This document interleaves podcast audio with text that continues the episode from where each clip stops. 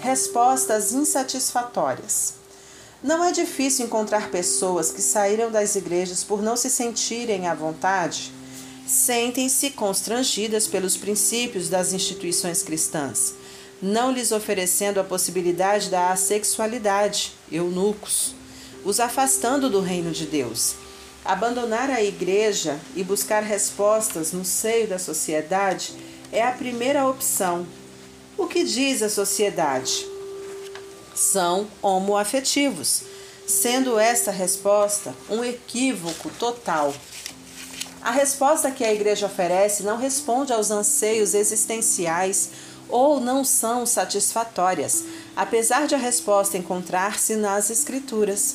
O depoimento de pessoas que saíram do convívio da igreja, da fé cristã, por terem sofrido tratamentos preconceituosos e nada cristãos, ao serem indagados, respondem com frases vazias do tipo: Não me encontrei, forçação de barra, não era para mim, não me enquadro nos padrões dos crentes.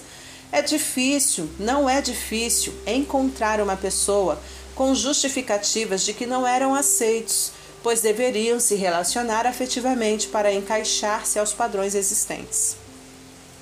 Alguns chegam realmente com características claras de que algo psicológico ou espiritual é agente perturbador da, da sexualidade, porém alguns apontam para estados clínicos psicológico ou espiritual onde o comportamento sexual é distorcido, causando potencial perigo a si mesmo e a outros algo que a sociedade clínica chama de problemas neurológicos, abusos na infância ou traumas diversos, e que nem sempre são resolvidos à luz da medicina.